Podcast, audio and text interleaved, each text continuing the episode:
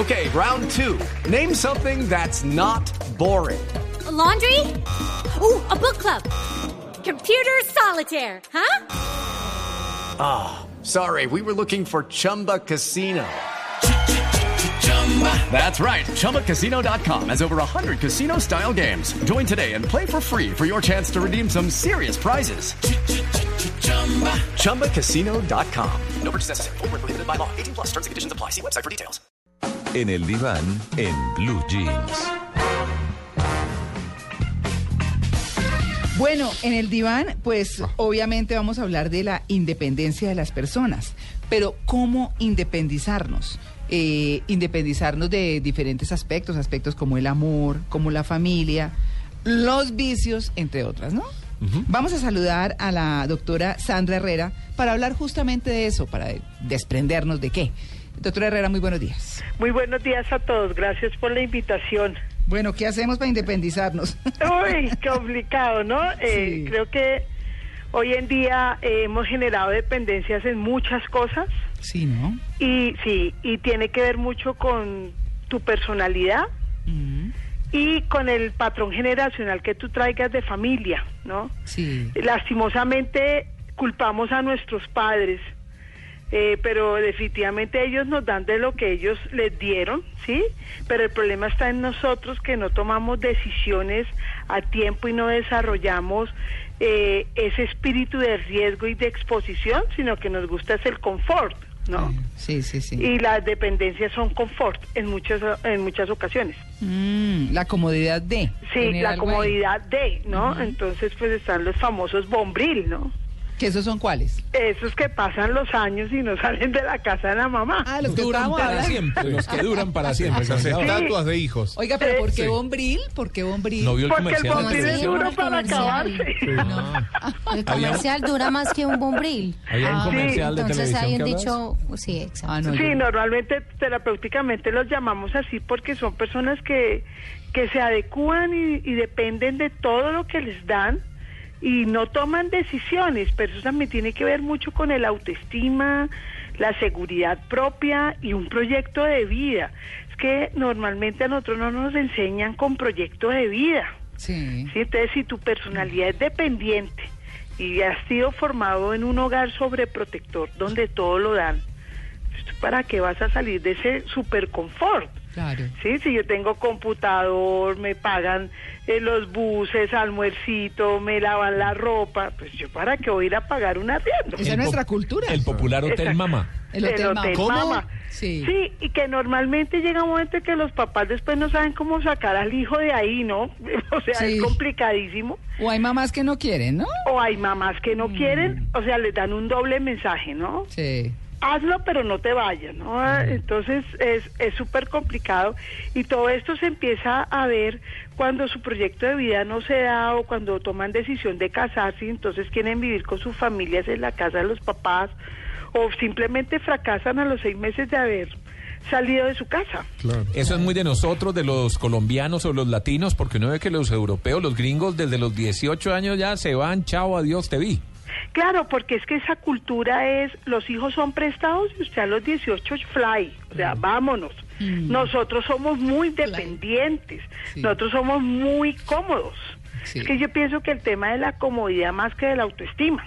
Mm, ¿Cierto? ¿Sí? Sí. Entonces nosotros nos gusta estar en la zona de confort, no nos toca, no nos toca tomar riesgos, eh, nos gusta ser eh, dependientes de lo que sea, o de la amiga, o de la novia, o del trabajo, o, del papá o de la mamá, también para nosotros culpar un poquito nuestras decisiones. ¿Qué pasa con la gente que es súper dependiente y no busca independencia?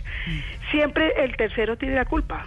Exacto, siempre tiene Siempre hay un una excusa para, ¿no? Entonces es complicado. eh. Bueno, esas personas que, eh, porque digamos que uno a lo largo de la vida se tropieza con gente que tiene 40 y todavía vive con la mamá Sí. y no, pues, o sea, eso es como para salir corriendo, ¿no? Eh, pero, pero viven felices, cómodos, diciendo, yo para que me voy de la casa de mi mamá si tengo absolutamente todo, la señora es querida, le recibe los amigos, se los atiende y escucha, escucha uno también cosas como de, es que yo tengo mis hijos para que tener quien me bote un vaso de agua cuando esté vieja.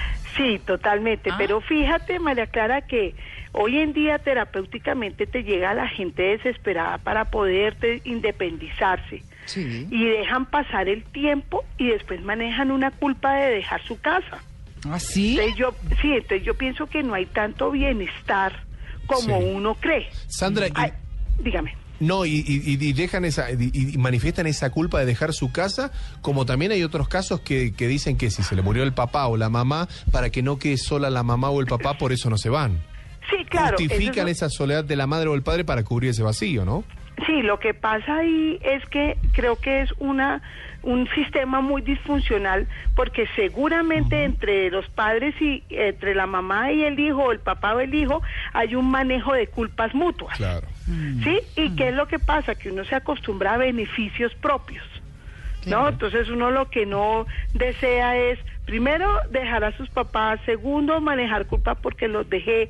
Es como las personas que han vivido toda la vida con su mamá y decide, se consiguen un novio y el novio les plantea, vámonos a vivir o casémonos. Miércoles, eso se les vuelve un rollo en la vida porque sienten que abandonan su mamá. Pero hay otra situación que creo que cabe mencionar y es cuando la persona se independiza, tiene, pues, digamos, una vida en pareja, se separa y luego regresa donde sus papás y lo que hace es dañar la independencia de los papás, por ejemplo. ¿Qué pasa en este tipo de situaciones? Cuando se independizan, eh, vuelven y es como algo eh, variable, se daña la independencia también de los papás, por ejemplo. No, sí, yo pienso que cuando tú te divorcias y tu ex se va donde la mamá es un mal pronóstico de no regreso.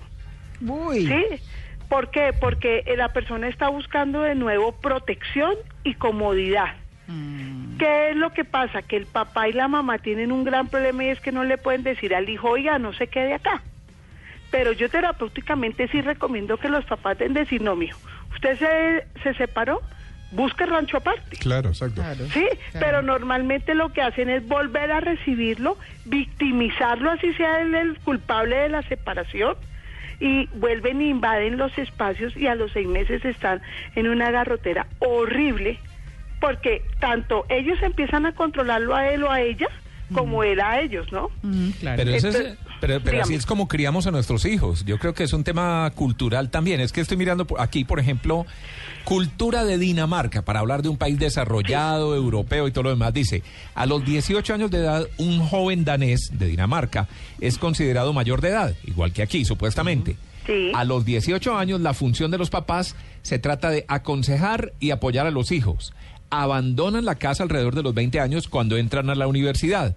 Cuando abandonan la casa, son responsables de mantenerse económicamente con el salario mensual que el gobierno da a los estudiantes o con un trabajo, porque el gobierno les da un subsidio, Claro, o si no con el trabajo. Sí. ¿Cierto? Es raro que los papás les den dinero a los hijos si tienen la posibilidad de ganarlo por sí mismos, ya que lo consideran como parte de ser independientes. No, eso ¿cierto? es otra De- filosofía. Desde chiquitos ya le, de- ya- le están diciendo, oiga, gánese Sí. la plata, No. viva por su propia cuenta. Y además el mismo gobierno, El no gobierno solamente en su casa, Claro, el gobierno, gobierno apoya. con Claro, un apoyo es otra cultura. No se roban los impuestos. No, pero también está esa cosa de la... Pero, pero, pero es que sí somos Sí. muy Sí, sobreprotectores con los hijos. Eso, eso es muy de nuestra cultura. Sobreprotectores. Las mamás, las mamás no quieren que los hijos se vayan muchas veces. Sí, sí. venga, mi hijito, quédese aquí tranquilo, venga. ¿cierto? No, y además, y como mm, han sido tan sobreprotectoras, pues obviamente las, la, eh, para los dos es un trauma. En cambio, Claro. en cambio cuando eh, digo yo, y usted doctora me dirá, es que uno desde chiquitos, los chinos, en esa, en esa cultura que está diciendo Tito de Dinamarca, los chinos deben saber que a los 18 20 están emigrando de su casa. los papás también están preparados, claro, les toca. Exacto. Lo que pasa es que nosotros estamos en una cultura de cero límites. Nosotros somos unas personas demasiado permisivas. Ahí. Y en eso somos permisivos. Si a nosotros nos forman con que a los 18 tenemos que volar e irnos a, a buscar nuestra vida, nosotros lo hacemos. Claro. Pero si llegamos a los 18 y seguimos en el mismo confort, pues nosotros no lo hacemos porque el ser humano tiende a la comodidad.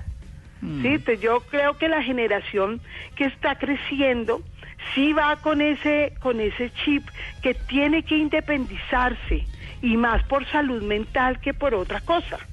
porque el no independizarse no da salud mental. Uno a los 37 años y que le estén controlando el tiempo miércoles, Uy, difícil. No, sí. O que le ¿Por qué estén dando a uno para el, No. para el bus, o que le estén dando a uno que si puede salir o no salir, y si me quiero quedar donde mi novia y no me quiero quedar. No tienes tu libertad. Entonces eso tiene un precio muy alto, que llega un momento en que las personas se están explotando. Obviamente hay una corriente que sigue ahí en lo mismo, pero también he conocido en muchas generaciones que me están demostrando a mí que tienen que volar, que tienen que irse de la casa, así sea a los 38 años, 40 años. Bueno, ahí está. Independizarse de la casa. Mire, aquí estoy mirando, no sé, es que por eso digo, es como cultural, no sé si es que lo llevamos en la sangre. Eh, leo en otra parte que dice, los españoles, de donde venimos, supuestamente, son los europeos que más tarde se van de casa. Se independizan en promedio a los Claro. 29 años, según datos del estudio Jóvenes y Emancipación, elaborado por la Fundación contra la Drogadicción y la obra social Ta Ta Ta. Solo el 45.6% de los jóvenes entre 18 y 34 años están emancipados en España. Solo el 45% de los jóvenes entre 18 y 34 están emancipados. Los demás viven en casa. Pues mire el video que pasamos papás, ahora, es mire lo que me encontré. Mm, a tus exacto. 37 añitos. Y dice el papá, y dice el papá, imagínense. Culpa tuya, y le echó dice la el culpa a la madre. eh, si, si lo hubieras consentido eh, eh, más, se hubiera quedado por lo menos hasta los 50. Pero viene también de esa fíjate, estructura de familias españolas, italianas, conventillos, ¿no? De vivir todas las familias en una misma casa. Claro. No, y fíjate que salen de la casa, pero entonces se vuelven dependientes de la persona con que viven. Claro, exacto. Porque hoy en día hay un síndrome terrible que es la dependencia afectiva. Sí, sí, sí, sí. Sí, entonces yo pienso que, pues yo he dividido en cuatro tips que le recomiendo yo a las personas y es, uno tiene que aprender a hacer las cosas por sí mismo Sí, y no culpar a los demás. sí, Asumir las cosas así salgan mal. sí. Que eso es lo que nosotros estamos inhabilitando a nuestros hijos y de pronto a nuestras parejas, ¿no? Sí, claro. tomar distancias en lo que uno tiene que tomar distancia. Sí, no que no le opinen tanto ni uno opinar tanto. Ay, sí, de acuerdo. Y hago un ejercicio muy bueno que se llaman las tres Ds, que es decidir, determinar y disciplinarse. Que eso es lo que uno no hace. Uno toma una decisión, pero no determina cómo hacerlo. Y para poder independizarse, uno tiene que tener esa formulita para poder lograrlo. Porque muchas veces tomamos la decisión, pero no la ejecutamos. Le sumo una D, doctora, disfrutar. Sea malo o sea buena la decisión. Entonces Disfruten las la cuatro decisión. Sí. Exacto.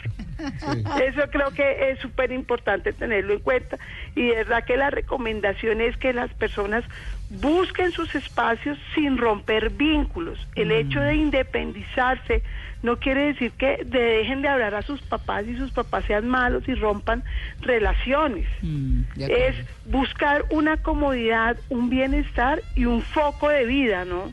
Claro, es decidir, Determinar, sí, disciplinarse disciplinar. y disfrutar. Ah, sí, ahí, ahí le quedó una, una de más. Una de más, pero es importante esa parte, María Clara, que, que la gente realmente tome decisiones y se lance y se exponga. Y en un comienzo no va a ser fácil, pero hay que hacerlo. Sabe que yo el otro día escuchaba eh, en un programa que hablaban de que quienes son más exitosos es porque más han fracasado. Y lo comparaban como cuando un niño comienza a caminar. Se Sí. cae y vuelve y se levanta, se Sí. cae hasta que camina súper bien. Que el padre no lo agarre, que no haga el gesto de ¡ay! se va a golpear. Sí. No lo haga, señora, señor. Deje que golpee, que aprenda y enséñele cómo pararse y cómo seguir caminando. No, Los, em- los niños son de caucho. Exacto. Sí. No, eso es Guíelo. cierto.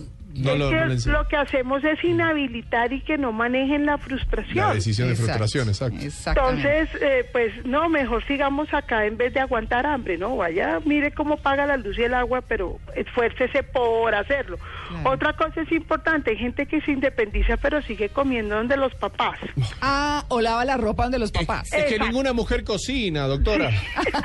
¿Qué tal este? Ah, Ahora cuando vaya voy a comer otra vez. No, eso tiene que ser mutuo. No, pero, pero es en serio, eso no es independizarse. ah, ah, ¿Sí? es. Independizarse es ajustar su presupuesto, buscar su espacio y enfréntese a él teniendo una muy buena relación Mm. con, eso sí, ojo, la mamá siempre le va a decir, se lo dije, entonces no se deje manejar culpa, ¿no? Claro, de acuerdo. Estoy Eso es entendiendo tantas cosas de mi vida. Sí. Ay, no, pues bueno, esta conversación ha estado muy eh, eh, eh, aclaradora, muy, muy... eh, Independiente. Muy independiente. Muy autónoma. Muy autónoma, no, muy bien. Pues claro, hablar de un tema que parece tan cotidiano, que es tan cotidiano, pero pues abordarlo desde otro punto de vista chévere. Eso que no hemos hablado de los ninis, ¿no? ¿De los qué? Ninis. ¿Qué es eso? Ni estudian ni trabajan. Uh, que es una nueva, sí, es una nueva tendencia que hay hoy en día y hablan de los ninis. No, y los defienden las mamás. Sí. Uy, No, y vivir con un nini es desastroso. no, pues mantenerlo, no fregues. Porque normalmente en la familia, ah, entonces está el guerrero o la guerrera, ¿no? Sí. Y el nini. Entonces es una lucha constante con los papás de, oiga, pero porque no le exigen, pero es un conflicto Y- que vuelve el sistema súper. Y cómo, el, y cómo el nini repercute en la pareja, ¿no? Uy, ¿Cómo hace separaciones? Los ninis hacen ¿Pero cómo separaciones de- los matrimonios. El pap- Sí. La mamá que defiende, el papá que no. Ah, ya, y la ya, pelea, esa confrontación. Eso No, el problema del nini es que siempre hay alguno de los dos que lo victimiza. Claro. Entonces, Pobrecito. de pronto el papá le dice, no, mijo, enfréntese a esto. Y la mamá no, no tiene para comer, está pasando. Sí, entonces ella busca la opción para poder suplirle la necesidad a él. Mm. Sí, pero mejor después dicho. tú ves al nini perfecto. No, va- vamos a hablar de los ninis. Sí, vamos a, a futuro. Sí. Es un Ese buen es otro tema. tema. que me llevo. Sí. Los ninis. Vale, pues es la doctora Sandra Herrera que nos ha acompañado hoy para hablarnos de, de independizarnos y hablamos primero de independizarnos de la casa. Así que tenga un feliz día, doctora Sandra. Bueno, muchas gracias a todos. Feliz día. Muy bien, 8 y 29.